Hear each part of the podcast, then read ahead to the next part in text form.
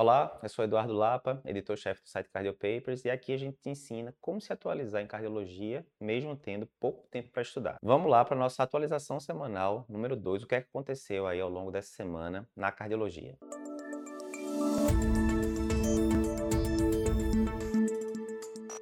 A gente começou a semana na segunda-feira colocando o nosso podcast, tirando 10 dúvidas de alunos de cursos do Cardio Papers. Né? A gente tem vários cursos, curso de consultório, de emergências, de eletro, do TEC.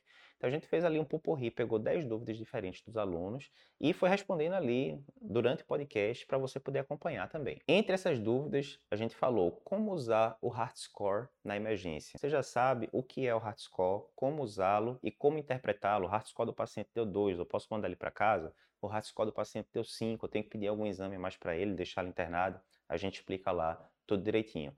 Discutimos também qual a diferença da dose da rivaroxabana no TEP e na FA. Sim, são diferentes, a gente explica o porquê e que doses são essas. E também falamos, entre outras coisas, sobre vale a pena trombolizar um paciente que está com infarto com supra, mas que está com mais de 12 horas de sintomas, a gente revisa artigos importantes que tem sobre esse assunto e explica tudo direitinho para você. Na terça-feira, no site Cardiopapers, a gente colocou uma revisão bem interessante de um artigo recentemente publicado no JEC, resumido pelo Dr. Tiago Bignoso. O artigo respondeu a seguinte pergunta: obesidade e aumento de lipoproteína A, né, que alguns chamam de lipoproteína Azinha, são fatores de risco para a estenose aórtica? Vê só, a gente sabe que a estenose aórtica degenerativa ou calcífica, que é o tipo mais comum, tem muitos fatores de risco em comum com a aterosclerose. Então, hipertensão, diabetes, dislipidemia, tabagismo, tudo isso é fator de risco para a aterosclerose, todo mundo sabe, mas é também fator de risco para a estenose aórtica degenerativa. Ok, Obesidade, a gente sabe que aumenta né, risco de coronariopatia também, até por estar envolvida com outros fatores de risco. E aumento de lipoproteína A, que é uma lipoproteína muito parecida com a LDL, também aumenta risco de coronariopatia. Esses dois fatores, obesidade e lipoproteína A aumentada, estariam ligados também com estenose aórtica degenerativa? E a resposta foi sim. Na hora que pegava pacientes que tinham né, IMC aumentado e lipoproteína A bem aumentada, isso aumentou em até três vezes e meio o risco desse paciente evoluir com estenose aórtica degenerativa no segmento do estudo. Então, mais uma coisa importante, lipoproteína A vem ganhando muito holofote aí nos últimos anos, né, como é importante fator de risco para a aterosclerose.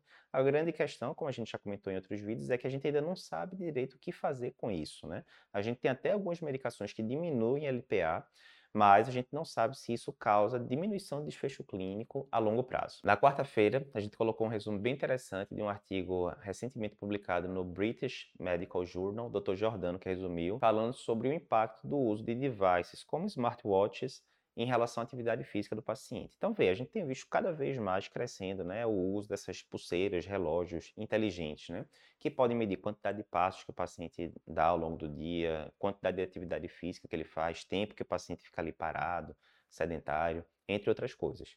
E a grande pergunta é o seguinte: esses devices em si, eles têm a capacidade de alterar a percepção do indivíduo e, com isso, o indivíduo se exercitar mais?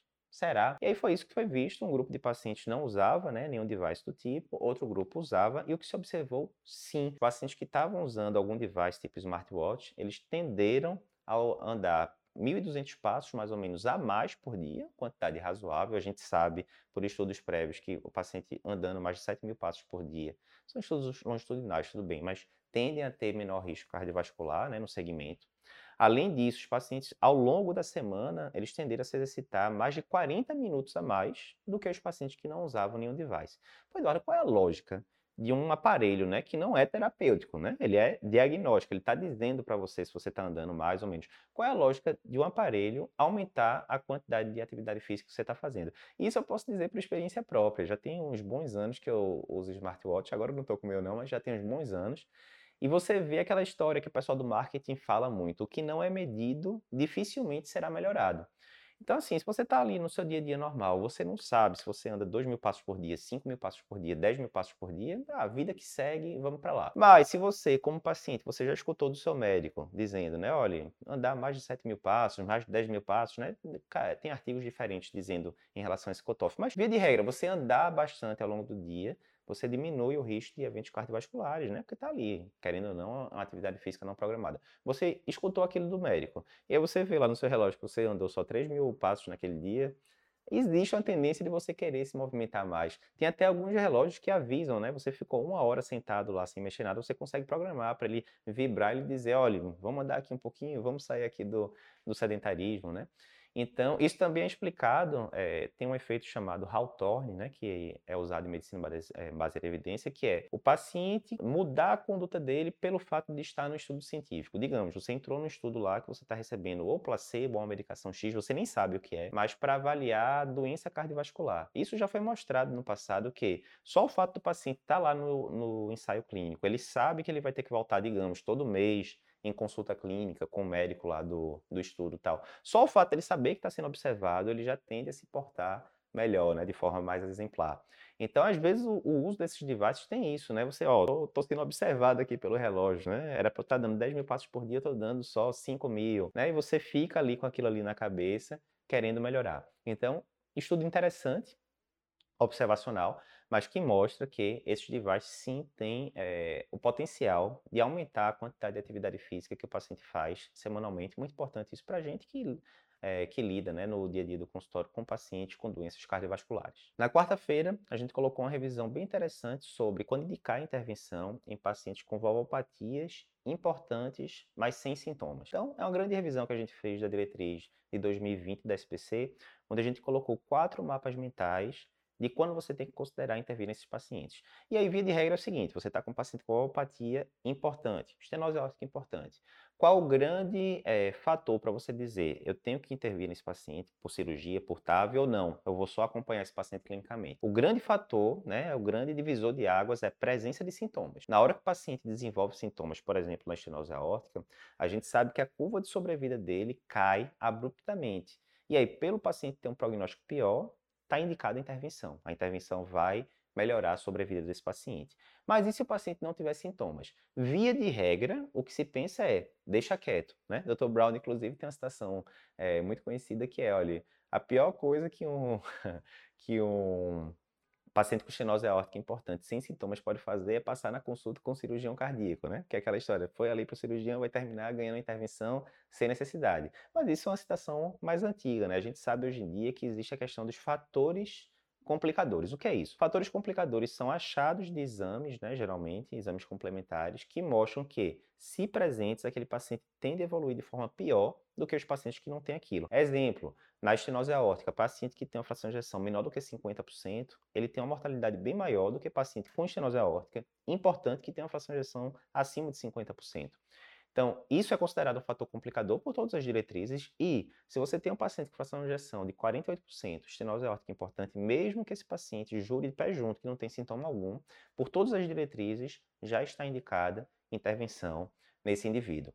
Então, do mesmo jeito que a gente tem esse fator complicador específico para estenose aórtica, a gente tem vários outros para estenose aórtica, a gente tem fatores complicadores para estenose mitral, para insuficiência aórtica, para é, para estenose mitral insuficiência mitral. Então, todas as valvopatias esquerdas, a gente tem fatores complicadores. Que fatores são esses? Você entra lá no site Cardiopapers e tem quatro mapas mentais especificando para cada valvopatia esquerda, né, das quatro principais, o que é que você tem que saber. Por fim, na sexta-feira, a gente colocou um resumo muito interessante do Dr. Ícaro Sampaio, que é nosso colaborador do Endocrino Papers. Por sinal, se você não conhece o Endocrino Papers, ainda está de brincadeira, né? Se você se interessa por endocrinologia, e geralmente cardiologia e endocrinologia tem muitos pontos em comum, em comuns, segue lá Endocrino Papers no Instagram, segue também, fica acompanhando o site endocrinopapers.com.br. Mas Dr. Ícaro mandou para a gente esse texto muito interessante, que são cinco dicas, cinco pontos que você tem que saber sobre exercício físico no paciente com diabetes tipo 2. Essas dicas vieram de uma diretriz recente do American College of Sports Medicine, né, uma associação americana,